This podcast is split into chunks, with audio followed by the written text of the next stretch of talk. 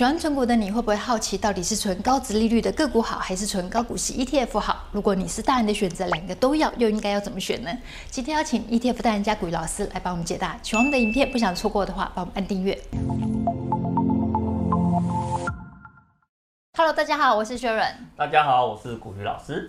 老师，投资朋友啊，这几年对于高股息啊跟存股已经不能够用喜爱两个字来形容，嗯、简直是狂爱热爱啊！我们频道先前就介绍过大家，哎，存股跟存 ETF 怎么选？嗯、老师的推广之下呢，大家就知道说，懒得看盘，不想做功课，选 ETF 就对了。没有错。投资朋友呢，哎，现在很聪明喽，问进阶一点的问题了，嗯、就想要问说，那高值利率的个股，比如说比常年比较稳定的，像金融股啦、电信股啦，或者是电子通路股啊这一种的，跟高股息 ETF 要怎么选？你这个问题就是退回去了吗？不是啊，他们常年看起来都是很稳的嘛，殖率大概就是五趴七趴左右，就也不输高股息 ETF 啊。嗯，那代表呢，你沉浸市场的时间一定不够久了。哦，因为其实我刚才讲说，每个人对时间长短的时间轴是不太一样的。是，你时间轴放很长，跟时间轴放很短，是你看到的风景是不一样的。我们来跟各位哦再解释一下，在投资的过程里面，选择高值利率股或是选择高值利率 ETF，其实呢这个问题很令人感到苦恼，而且是常年哦，很多年都是高值利率的个股哦。那又怎么样？我们还是跟你再强调一件事情，你如果不怕麻烦，真的愿意认真选股，那你就选个股。是，但是呢，你如果怕麻烦，你只要内心有一丝一毫觉得买个股、选股、看财报感觉到很麻烦的。请你直接选 ETF，嗯，千万不要想太多。你千万不要跟我讲说，老师的那一档我看起来都稳呢呢，那是因为你还没有遇到它景气逆风啊。景气逆风的时候，你的想法马上就变了。对，个股投资不简单呢，先学会看财报就对了。财报长什么样子？你不要跟我讲说，老师的财报不是就是看这个月的月营收有没有成长吗？然后呢，看年底的获利有没有增加吗？啊，不就是这样子？看损益表就好了。其实我跟你讲哦，很多人真的。以为啊，所谓的看财报就是看损益表的头跟尾而已，中间呢、啊、不不看。我跟你讲，那个观念绝对是错误的。所以我们在做个股投资的时候，请你帮我注意哦。首先第一个，你要呢试着去看整个财务的报表提供的资讯。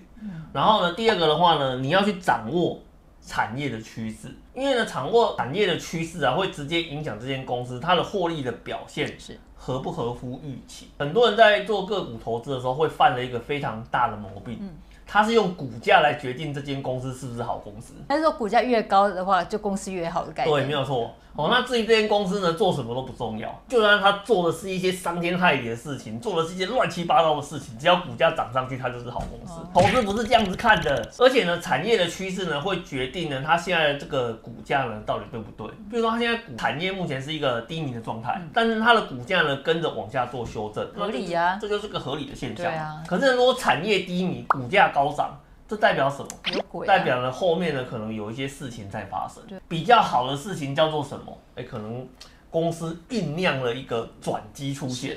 我跟你讲，看难了，你很难遇到啊，你又不是内部人。对哦，你比较常遇到的是什么？后面有人在做资金的炒作，那这样子的话就会出现呢，哎，明明产业很低迷，但是股价却很高，哦，会有这样子非常奇怪的现象。要不然的话呢，就是有人先掌握了这个产业未来的趋势，比如说今年很差，但是明年呢会好到爆炸，是哦，那这样子的话呢，它的股价也会很高。这样听起来就是要内线两个字啊，哎，你不要讲内线两个字好不好？这个叫做。产业的趋势观察。哦，好。另外的话呢，在做个股投资的时候，很多杂音。我跟你讲哦，你如果对公司没有一定的看法，你很难去抵抗市场的杂音。而且呢，你要能够去判断合理的价位。时机到的话呢，还要能够勇敢的换股。我跟你讲啊，个股投资哦，没有这么容易啦。ETF 就简单了，而且呢，最重要的是什么？什么？内建投资策略。而且呢，自动换股、内建投资策略这件事情很重要，你知道为什么吗？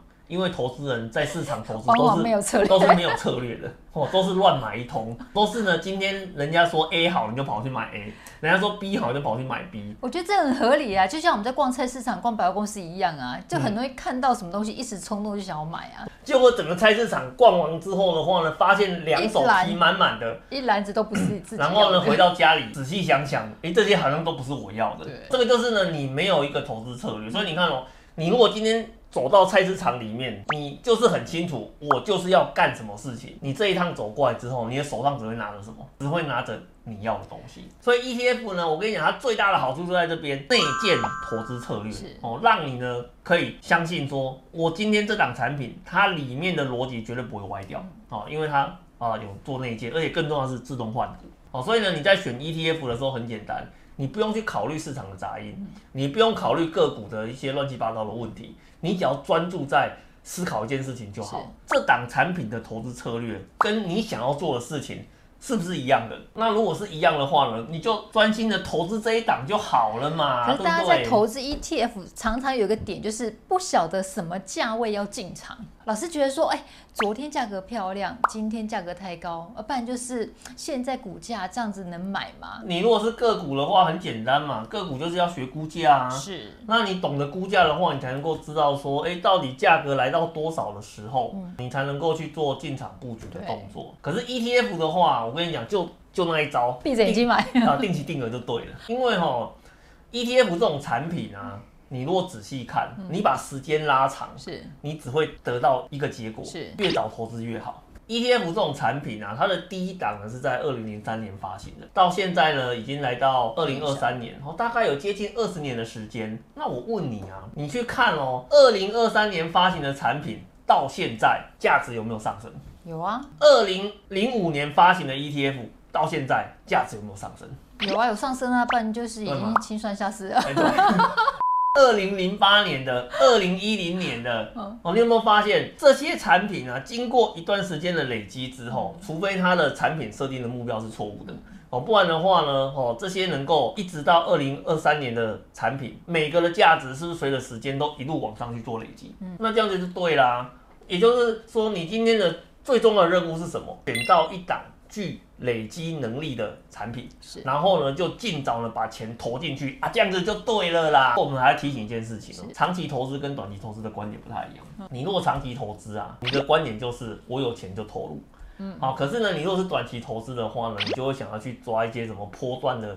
低点啊，波段的高点啊，那至于说怎么抓波段的高点跟低点啊，我不知道啊，去找别人啊，我不知道啦。魏老师说，就是到你的那个 FB 下面，然后去看你那个上课的相关资讯就可以知道了。啊，没有，我们上课的相关资讯里面的话，只会针对个股哦去做怎么做估价的动作。哦，哦，那至于呢那个 ETF 的投资啊，哦，那这个。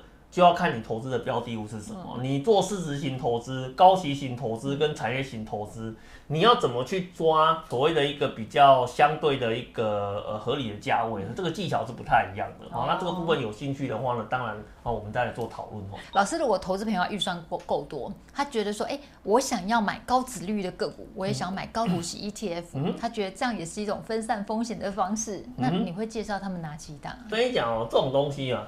你若人要买那个高值利率股啊，跟高股息股，这个清单要列哦，列不完。我还是再跟你再强调一次，千万不要在下面再留言了。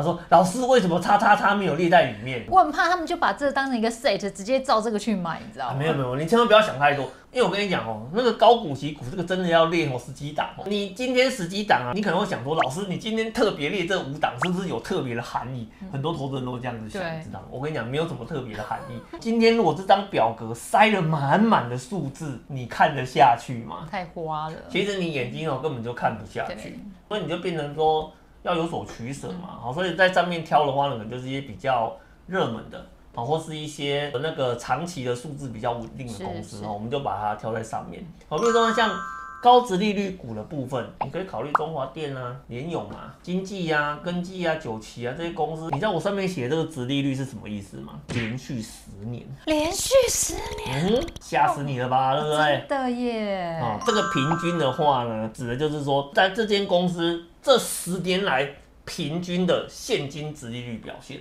哇，很强哎！哦，强了吧，对不对？嗯、那你如果说针对呢这种高值利率的个股哦，你如果真的有兴趣的话呢，你可以考虑去买啊这些公司哦，它在过去呢交出了不错的一个值利率表现。当然说有些公司呢，甚至有十五年以上的也有啦。然后当然这个有兴趣，你就各位自己去查资料就好了。高股息 ETF 零零五六认不认识？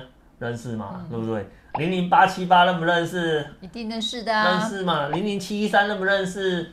认识啊，是不是？这些为什么会列在上面？因为大家都认识啊。而且零零九一九、零零九二九也是现在很热门的 ETF，都是规模前几名的。我跟你讲，我这两档哦，夸张了，你知道吗？那这个零零九一九啊，它去年呢，哦，它的一个规模啊，大概二十几亿而已吧。然后呢，你知道今年它的规模上看多少吗？已经超过五百亿了，五百亿了，已经超过五百亿了。所以你看了，大家对这档是不是非常的热爱？当然你，你你你以为九一九已经很夸张了吗？还有一档更夸张的，就是这个九二九。这个九二九的话呢，当然值利率的部分比九一九低了一点。那产品定位不一样。可是呢，它有一它有一招秘密武器，什么？叫做月配息。月配息呢，这一招一使出来之后，它从发行呢。经过三个月之后，嗯、它的规模呢已经来到了八百亿，哇，好厉害哦！所以呢，记录嘞。所以你看，为什么我们会把它列在上面啊？因为知名度够嘛，好、嗯，规模成长够快嘛，所以呢，我们把它列在上面。嗯、当然说，我们在做这种高股息 ETF 投资的时候啊，像这种市场接受度很高、嗯、那知名度很高的这些产品的话呢，我觉得它哦就非常值得投资人优先来做考虑嘛，嗯、对不对？因为你看哦，如果今天这档产品，它设计是有问题的，是啊，或是说呢，它整个发展的规模不如预期，嗯、或是它投资策略是错误的，嗯、请问它会受到投资人这么多的一个关注吗？当然不会啊，当然不会。我跟你讲，投资人是很现实的，这就跟哦你上餐厅是一样的概念，嗯、你知道吗？你今天上餐厅点了一盘招牌菜，嗯、吃下去之后的话呢，你发现不好吃，不会再来啦。我问你对吗？你好，你就不会再去了嘛，对不对？其实高股息 ETF 也是这样子啊。如果今天它产品的定位错误，嗯或是说呢，他的报酬不如预期，或是说呢，他交出来的成绩单投资人不满意，换股换 ETF 就换 ETF 了嘛，啊、知名度就不好了嘛，规模就不会成长了嘛，嗯、对不对？所以呢，我们今天列在上面的就是这些哦，已经呢经历过一段时间市场的认证啊，或是说在这段时间里面呢，规模成长速度非常的快。